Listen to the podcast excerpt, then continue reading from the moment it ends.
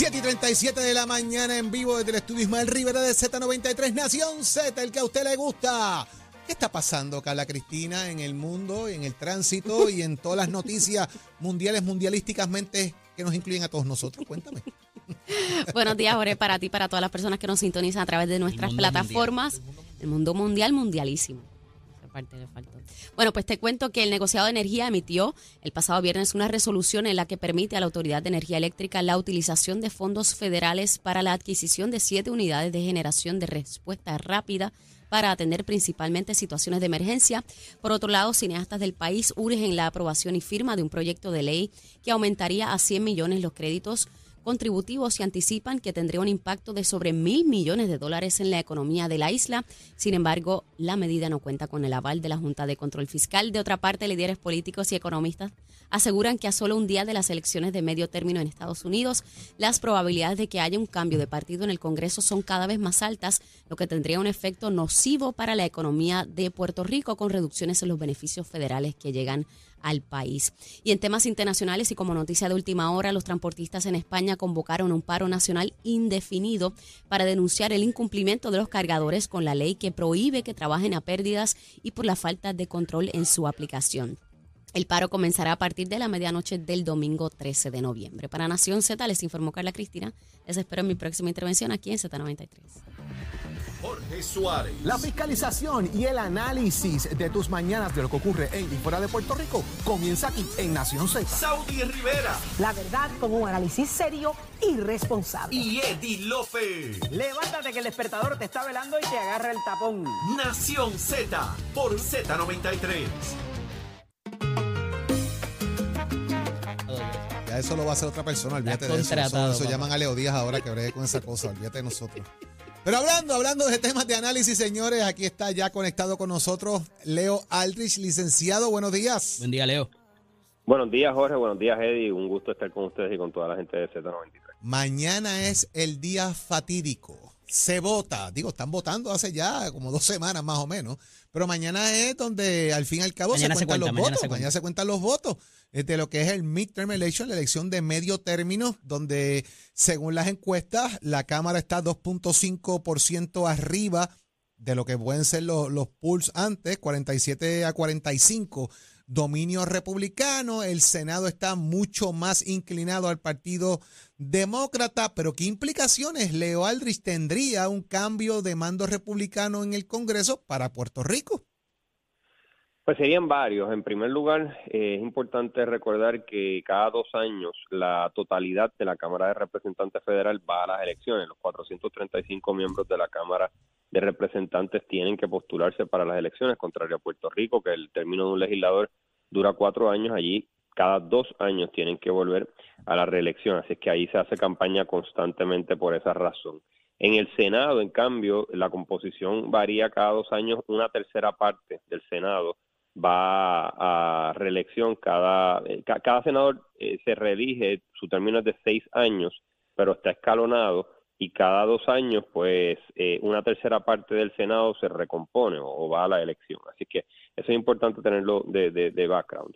El efecto que pueda tener el retorno republicano a la Cámara de Representantes, pues tiene unos efectos prácticos inmediatos. Por ejemplo, la comisión que investigó y evaluó los sucesos del 6 de enero de 2021, cuando lo, una, unas turbas republicanas lideradas por Trump intentaron un golpe de Estado para que no se contaran los votos electorales que le dieron la presidencia a Biden, e, eso pues de, inmediato se detiene, por ejemplo. Eh, y es importante en el análisis de cómo afectaría a Puerto Rico saber que saber lo que piensa Trump y es inevitable porque hay libros recientes publicados por periodistas que dan cuenta de, lo que pensaba el presidente Trump sobre Puerto Rico. Y ustedes me dirán, ah, pero, pero Leo, es que no es Trump, son los legisladores republicanos en la Cámara. Pero lo que pasa es que realmente el Partido Republicano ya no es lo que era, ya no es ese partido conservador fiscalmente, ese partido conservador socialmente, es un grupo de personas que le rinden pleitesía y le ríen las gracias, salvo honrosísimas excepciones, a el expresidente Trump. ¿Y qué piensa Trump de Puerto Rico? Bueno, el presidente Trump le pidió a sus asesores, sin sombra de ironía, que le averiguaran si podía intercambiar Puerto Rico por Groenlandia. Eh, dijo, ¿verdad?, en varias ocasiones, como el, como el hombre de empresas, hombre de negocios de, bienes raíces que que Puerto Rico era un distressed property, una propiedad eh, sin esperanza alguna realmente. La veía como, como algo que no tiene una propiedad, un pedazo de terreno que no tiene esperanza alguna y realmente nunca lo vio como parte de los Estados Unidos, no lo podía concebir de esa manera y cuando tenía que proveer ayuda por los eh, terremotos y por la y por el huracán María, pues e, era reticente a hacerlo porque no lo concebía como parte de Estados Unidos. Así que si si la idea, si para uno tener eh, triunfo, para uno tener éxito como candidato republicano tiene que ser un acólito de Trump, pues ya saben la mentalidad que van a tener muchos en la Cámara de Representantes con respecto a Puerto Rico. No creo que se echen para atrás lo que lo que se ha dado hasta este momento, pero sí dificulto que vaya a haber ayudas adicionales para Puerto Rico o que Puerto Rico vaya a ser una prioridad. En tema del estatus, eh, ese proyecto que impulsó en un momento Nidia Velázquez y Jennifer González, eso ya le podemos dar eh, le, podemos poner la sepultura, no llegó a mucho eh, y no va a llegar a nada ahora si es que en efecto, como se anticipa, como tú dijiste Jorge, se anticipa que la Cámara sea dominada por los republicanos, pues ya sabemos que ese proyecto va a morir porque no creo que, creo que tuvo poquísimos coauspiciadores republicanos, si es que algunos, a pesar de que la comisionada residenta es Jennifer González es republicana. Así que eso sería, me parece a mí. Caso ahora, le van a hacer caso después. Correcto, esos dos serían los dos puntos principales sobre los cuales tendría eh, repercusiones para Puerto Rico el dominio republicano en la Cámara de Representantes, lo del estatus mm, se detendría por completo, número uno y número dos, eh, las ayudas, la, la contemplación de Puerto Rico como un territorio adicional parte de los Estados Unidos estaría en veremos. Estaba mirando números en el fin de semana, las vistas de lo del Capitolio del 6 de enero lo que hicieron fue aumentarle la, la popularidad al, al expresidente Trump, Leo. Pero mira, tengo que preguntarte, eh, ¿verdad? Si quieres y puedes contestarme, la exsecretaria de Justicia y exgobernadora Wanda Vázquez Garcet negó que haya ordenado detener la investigación en el caso del asesinato del artista urbano Kevin Fred Rodríguez y aseguró que las expresiones de la fiscal Betsaida Quiñones son totalmente falsas y difamatorias. Reacción del licenciado Leo Aldich y Contos, si hay alguna.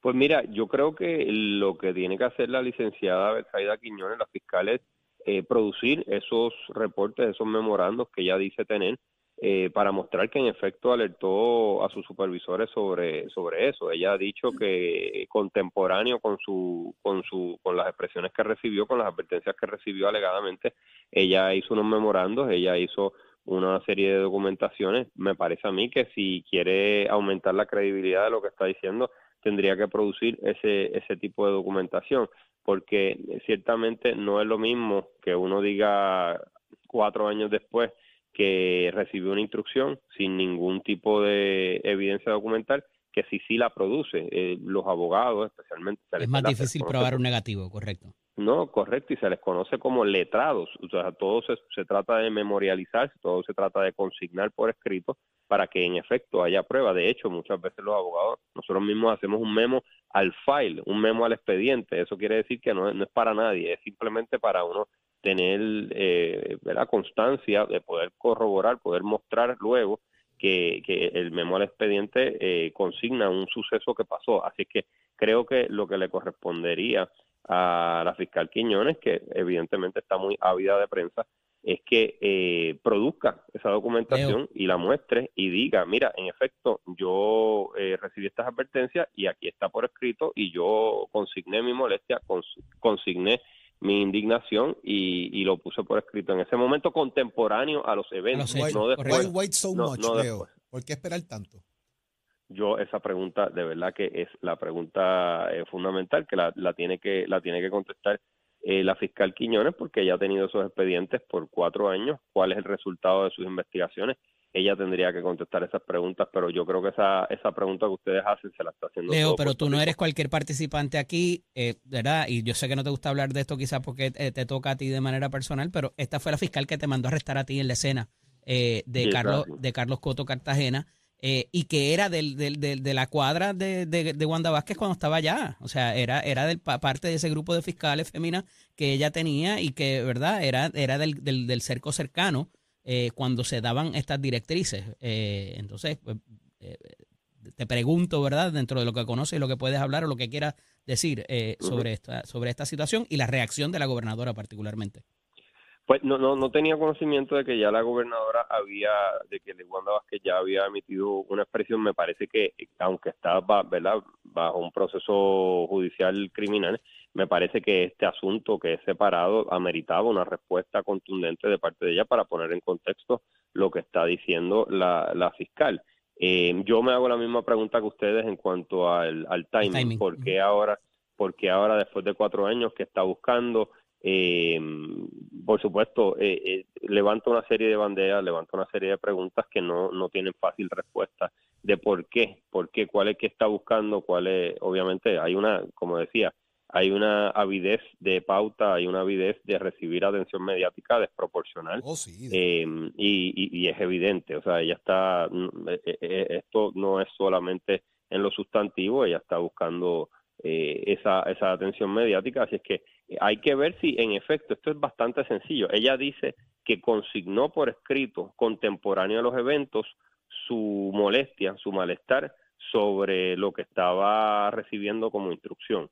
Pues ¿Le, crees, así, ¿Le crees, Leo? Que produzca. Perdóname. ¿Le crees a ella? Bueno, le creería si produce esa documentación que ella dice tener. mientras no la Seguimos esperando. Oye, Leo. Exacto. Un, un, un fundamento, tiempo que pasa, ¿verdad? Que huye. Enseñe los papeles ya.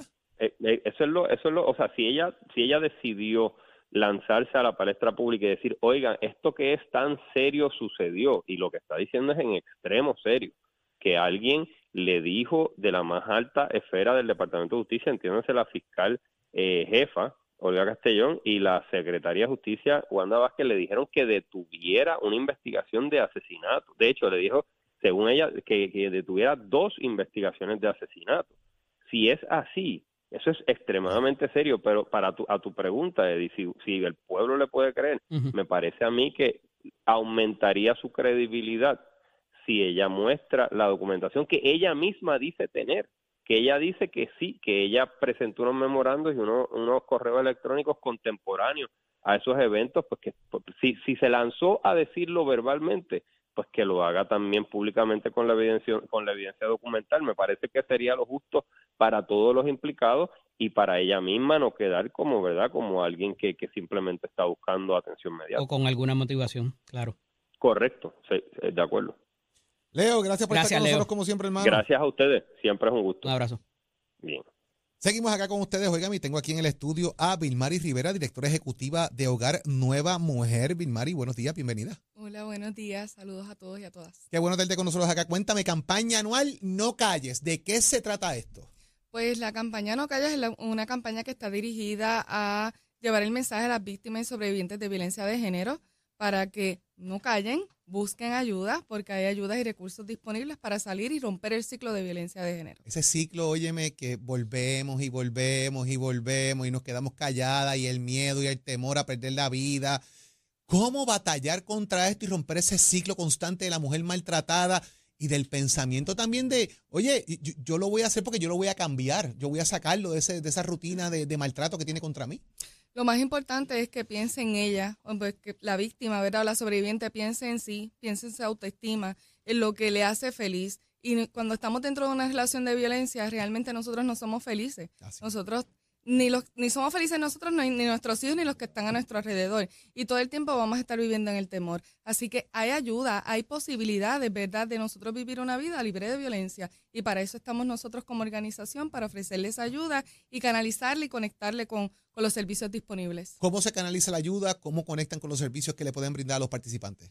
Pues pueden llamar a nuestra organización, ¿verdad?, a través del 787-263-6473 para poder recibir servicios desde albergue. Nosotros tenemos programas de albergue de emergencia, albergue transitorio, vivienda de reubicación rápida. También tenemos acompañamiento a los tribunales y damos orientaciones, ¿verdad?, sobre cómo pueden solicitar órdenes de protección, cómo pueden erradicar cargos. En fin, hay un sinnúmero de servicios disponibles que están ahora mismo eh, a la mano para poder, eh, para que puedan dar ese paso tan importante. ¿Dónde la gente puede conseguir más información, las que estén pasando por esta situación particular? Que muchas veces ese temor, óyeme, eh, no te quedes callada, pero está el temor ahí de llamo, no llamo, esa verdad, esa, esa situación de mi vida está en riesgo, ese paso es tan importante darlo. Y el que no está en el cuero no lo va a entender realmente. ¿Qué hay que hacer? ¿Dónde me comunico? ¿Cómo lo hago? Número uno, nosotros garantizamos la confidencialidad y la seguridad. Así que eso es lo más importante. Cualquier cosa que nos diga va a ser en total eh, confidencialidad. Y pueden comunicarse con nuestras líneas también 24-7 al 787-385-7628 y a través también de nuestras, de nuestras redes sociales, ¿verdad? A través de Facebook, Instagram, estamos como Hogar Nueva Mujer y en nuestra página web www.hogarnuevamujer.org. Dame el numerito de nuevo. 787-385-7628. Ahí empieza esa campañita, miren, mujer, no calle, no calle. Llame, hable, grite, patalete, defiéndase, señores, de lo que es el maltrato. Hay que romper ya con este ciclo constante de maltrato que existe. Vilmaris Rivera, directora ejecutiva de Hogar Nueva Vida, gracias por estar con nosotros, por llevar este mensaje y que la mujer, mire, no calle, Ahí están las opciones y los recursos para así hacerlo. Que tenga excelente día. Igualmente. Y ya también tengo en línea telefónica a Pedro Correa, gerente de ventas de Humana Puerto Rico. Pedro, buenas, saludos, gracias por acompañarnos. Saludos, buenos días y muchas gracias por la invitación. Pero ve acá, cuéntame, eh, ¿qué otras mejoras y nuevos beneficios incluye el nuevo plan Humana Medicare Gold Plus HMO para este 2023? Claro que sí, mira, con el nuevo Humana Gold Plus 024 puedes comprar lo que necesitas con la tarjeta de débito Humana Extra. Cuentas con hasta 1.800 dólares anuales o 150 dólares mensuales con rollover para comprar artículos OTC, hacer compras, gasolina, entre otras cosas. Además, también cuentas con 1.000 dólares en cubierta de visión, con la que puedes elegir cualquier cantidad de espejuelos, monturas, lentes y lentes de contacto que necesites. En adición también tenemos el Humana Gold Plus HMO 012. Con el 012 cuentas con una cubierta de servicios dentales con dentaduras, coronas y puentes fijos sin máximo anual. Ahora también incluye implantes con hasta dos mil dólares. Y con el beneficio de transportación, montate con Humana, tienes viajes ilimitados a tus citas médicas. En adición a esto, también contamos con el Humana Gold Plus HMO 20 y 21, Puedes estar libre de preocupaciones ahora con 500 dólares a través del Humana Flex Allowance para complementar tus beneficios de visión, dental y audición. En fin, tienes un plan para ti inspirado en tus verdaderas necesidades. De verdad, Pedro, que piensan en todo. Wow, la realidad es que piensan en todo. Eso es así, eso es así. Nos hemos inspirado, ¿verdad?, en las verdaderas necesidades de nuestro pueblo. Eso es así. Este es el plan que tú quieres. Gracias Pedro Correa por estar con nosotros. Es un placer tenerte aquí para saber que hay un plan que se preocupa por ti y que te ha inspirado en las verdaderas necesidades. Y usted sabe, puede llamar a su representante autorizado al 800-274-6676 desde, desde las 8 de la mañana hasta las 8 de la noche todos los días. 800-274-6676. 76. Ya está, ah. mire, llegó, llegó iniciando ah. la semana. Seguro. Vino contento. Ya le está de Navidad, ya le está de Navidad. Pues claro, pues claro. Llegó regañando a todo el mundo. No digas eso, no, ole, que no digas eso. Que el chinchorreo, que está la cosa montada. Buen día, Ole. En todas las redes sociales, Leo Díaz y Urbina. Buen día, Ole, Eddie. Contento, contento de estar aquí con usted. Ya está la promoción allá afuera. Nación Z y Nación Z Nacional el primer chinchorreo. Carla Cristina ya llegó allá, ya está en Ciales. Ya empezaste, ya, empezaste a hacer preventivamente ejercicio para todo lo que te vas a comer. Oh, mi hermano. Estoy, estoy preparándome como tú no tienes idea, Eddie. Mire, como si fuera un maratón. 19 de noviembre a las 10 de la mañana, sábado, comenzamos allá en Casavieja, en la carretera 149 en Ciales. Y por ahí, por ahí venimos bajando como las calabazas, Jorge. Olvídate, nos vamos al punto más alto y después por ahí hasta donde, hasta donde podamos llegar. Vaya para allá, llegue, coge esa ruta, está en las redes sociales, busque las redes de Nación Z, las de Carla Cristina, Eddie López, las de Leo, las mías, las de Saudi, para que usted vea cuál es la ruta de ese chinchorreo. Nos va a acompañar el monito de Santurce. Oh, va a estar, allí, seguro que Va a estar el famoso sapo, Leo le explicará después de qué se trata eso. Y recuerde, si va uno, siempre tiene que llegar Bueno, si se muere uno, nacen dos y siempre de cuerpo entero. ¿Y la culebra va? Eh, también va. Mire, vaya allí para que se entere. Que usted sabe de lo que habla Jorge Suárez, de los chistes que no puedo hacer aquí porque las agencias estas no, no, no me sacan del aire, pero allí las puedo hacer, Jorge. Allí no aplica esa reglamentación. Para allá para que escuche los chistes que vamos a hacer allí. Seguro. obviamente, pues usted se va a disfrutar entre el vacilón que va a haber allí del chinchorreo. Yo voy a la culebra. Vamos a tener, vamos a tener trovadores, ¿ah? Eso va a estar espectacular. Esta tarde de Nación Z, vamos a estar haciendo las coordinaciones de último minuto. Y hay, hay benzina para hoy. ¿A quemar el cañaveral? Oh, mi hermano, venimos con muchas cosas importantes. Venimos con el juicio que se está dando de las personas que acusaron a Mayagüez por todo el asunto del municipio. Venimos con las elecciones de medio término también bien, pero bien, bien importantes. Mira, todos los puertorriqueños que están aspirando a distintas posiciones en esas elecciones de mañana es impresionante cómo los puertorriqueños siguen avanzando, ¿no? Adquiriendo poder político es tan importante en una, en una democracia. Así que hay mucho cañaveral que quemar, Jorge. Ya tú sabes cómo es. Así es. Listos, prestos y dispuestos. Ahora con Nación Z Nacional, que por ahí viene Leo Díaz, benzina en mano, antorcha prendida, quemar cañaveral. No hay mangosta que se salve, señores. Cuando este señor agarre el micrófono. Eso me lo dijo Jorge. Me dijo, no te olvides las mangostas, que esas son las que hay en Puerto Rico. Las autóctonas, chicos. Pues. Tengo que mencionarlas también. Mira, Jorge. Aparte de que lleguen camellos, aquí mangostas. Jorge siempre orientándome. Dice, Leito, por ahí no, es por acá. Mira, acuérdate de que el camello tenía joroba, ¿sabes? Bueno, hay algunos que tienen más de una, pero bueno. Por eso. Gracias, mis amigos, por estar con nosotros. Mañana regresamos tempranito desde las 6 de la mañana en Nación Z, aquí por Z93, nuestras aplicaciones digitales. Como siempre, un privilegio. Carla Cristina, Tato Hernández, Eddie López, el chamo que está por el hachero. Y este es su servidor, Jorge Suárez, para seguir discutiendo con ustedes, Eddie.